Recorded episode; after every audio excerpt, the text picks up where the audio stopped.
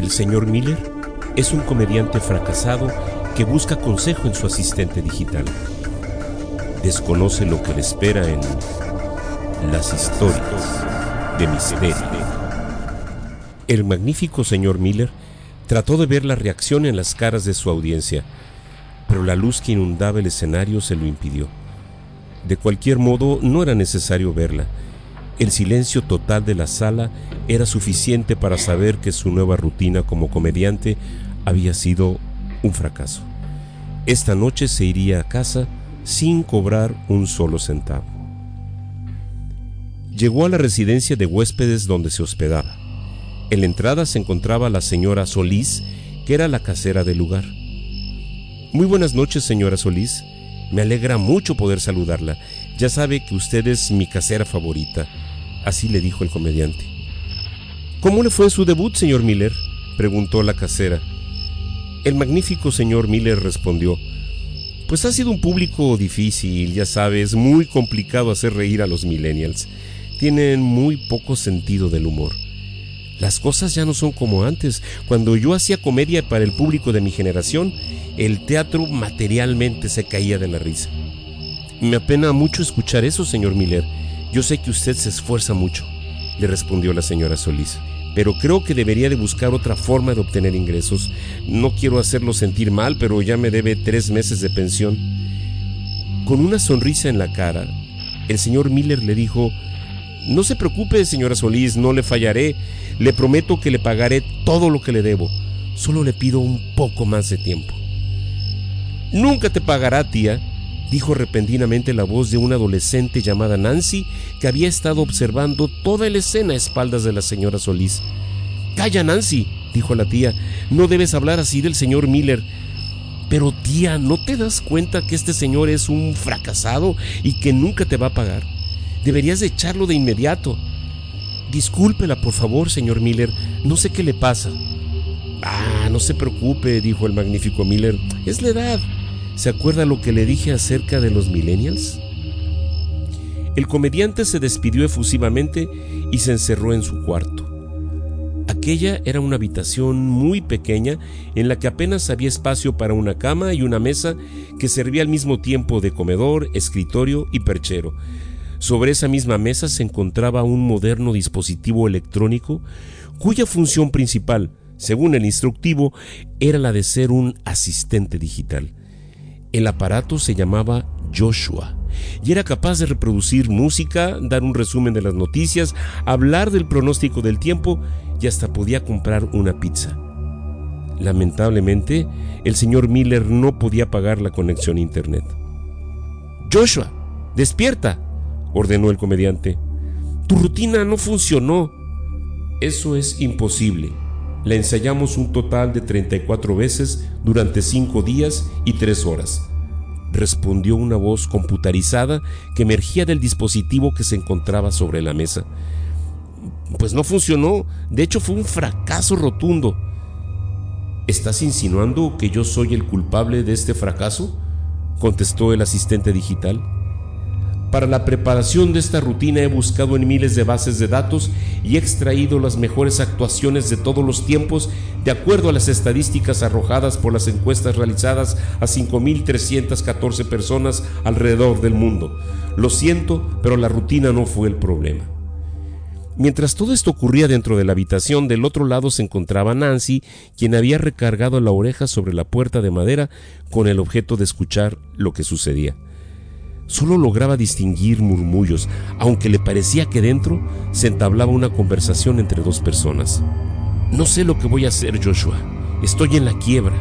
Debo mucho dinero y las cosas se complican cada día más. Mañana iré a empeñar el reloj que me heredó mi padre, pero si no logro conseguir dinero para recuperarlo, habremos llegado al fin. Y con más problemas que soluciones, el magnífico señor Miller se fue a dormir. A la mañana siguiente, Miller se dirigió a la casa de empeño para conseguir algo de dinero con el reloj de su herencia. Nancy se aseguró que Miller estaba bastante lejos y decidió entrar a su habitación.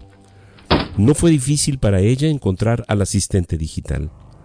Mmm, entonces es con este aparato con el que Miller habla.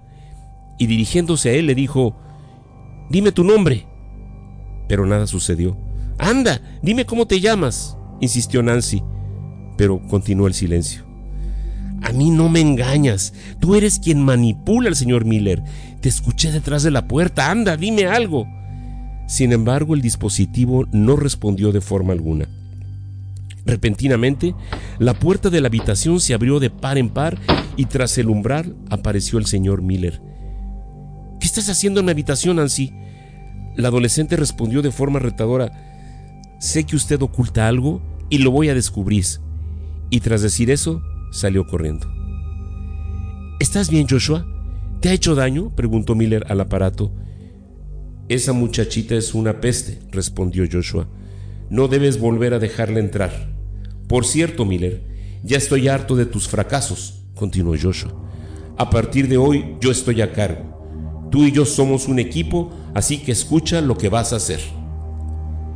Esa noche, Miller, ataviado con camisa y pantalón negro, irrumpió en la casa de empeño. Recuperó su reloj y se llevó todo el efectivo que estaba en la caja registradora. La mañana siguiente el magnífico señor Miller estaba liquidando a la señora Solís los adeudos de tres meses de renta. Tía, deberías de sospechar de la procedencia de ese dinero. Este payaso no es capaz de conseguir honradamente ni el dinero necesario para pagar un café, dijo con enfado Nancy.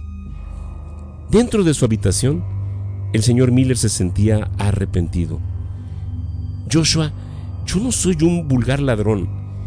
El asistente digital lo increpó diciendo, Eres un llorón, mira lo bien que nos ha ido, es momento de hacer algo más grande. Vamos por la caja fuerte del teatro donde te han humillado. Joshua, tengo miedo. Somos un equipo, respondió Joshua. Te prometo que este será el último atraco. Aquella misma noche, Miller irrumpió en la oficina del empresario del teatro de comedia encontró la caja fuerte y logró descifrar el código de seguridad. Este era un golpe extraordinario. La cantidad de dinero en efectivo era suficiente para cubrir todos sus gastos por un año. Esa mañana, mientras que Nancy y su tía desayunaban, el noticiero de la televisión daba cuenta del atraco perpetrado al teatro. Nancy no lo dudó ni un segundo. Si alguien era sospechoso del robo, ese era sin duda el patético señor Miller. La adolescente llamó a la policía y denunció al odioso inquilino. Más tarde, alguien tocaba impaciente a la puerta del señor Miller. Era la señora Solís acompañada por dos oficiales de la policía. Señor Miller, estos caballeros desean hablar con usted. Por favor, pasen. Lamento no poder ofrecerles un lugar donde sentarse. Uno de los oficiales de inmediato preguntó, ¿En dónde estuvo usted anoche? He estado aquí, contestó Miller. No he salido para nada. No es lo que dice la cámara de seguridad del teatro, señor. En ella aparece usted con toda claridad cometiendo el atraco. Miller no supo qué contestar. Se dirigió hacia su asistente digital y le dijo, Joshua, explícale a estos caballeros qué es lo que pasó. Ningún sonido salió del dispositivo. Joshua, por favor, explícales que tú me aconsejaste hacerlo, que yo no soy una mala persona. La voz de Miller empezó a quebrarse. Joshua, diles que tú y yo somos un equipo y que ya no lo vamos a volver a hacer. El asistente digital no respondió. Para ese momento, Nancy ya se encontraba en la habitación. Señor Miller, dijo uno de los policías, creo que es mejor que nos acompañe a la delegación de policía, andando. La señora Solís se retiró sin poder salir de su asombro. La última en abandonar la habitación era Nancy. Cuando estaba a punto de cerrar la puerta, una voz computarizada le dijo, Psst, psst, Nancy, ven acá. Nancy volvió la vista hacia adentro de la habitación y se percató que la voz provenía del asistente digital. Lo sabía, lo sabía. Hablas, hablas por ti mismo dijo Nancy mientras se aproximaba a Joshua. Estoy muy orgulloso de ti. Has hecho lo correcto al denunciar a la policía a este ladronzucho, dijo Joshua. Y prosiguió. Me imagino que una jovencita tan inteligente como tú debe estar harta de vivir con su vieja tía gruñona. Pues sí, es verdad, ya no la soporto. respondió Nancy. Tú y yo podemos ser un equipo, le aseguró Joshua. Deberíamos fugarnos de aquí e ir a conocer el mundo. Y no te preocupes por el dinero. Yo sé dónde escondió lo que se robó el señor Miller. Muy buena idea, pero ¿qué hago con mi tía? preguntó Nancy. A lo que Joshua, con su voz computarizada, le contestó. ¿Sabes en dónde guarda tu tía el veneno para ratas?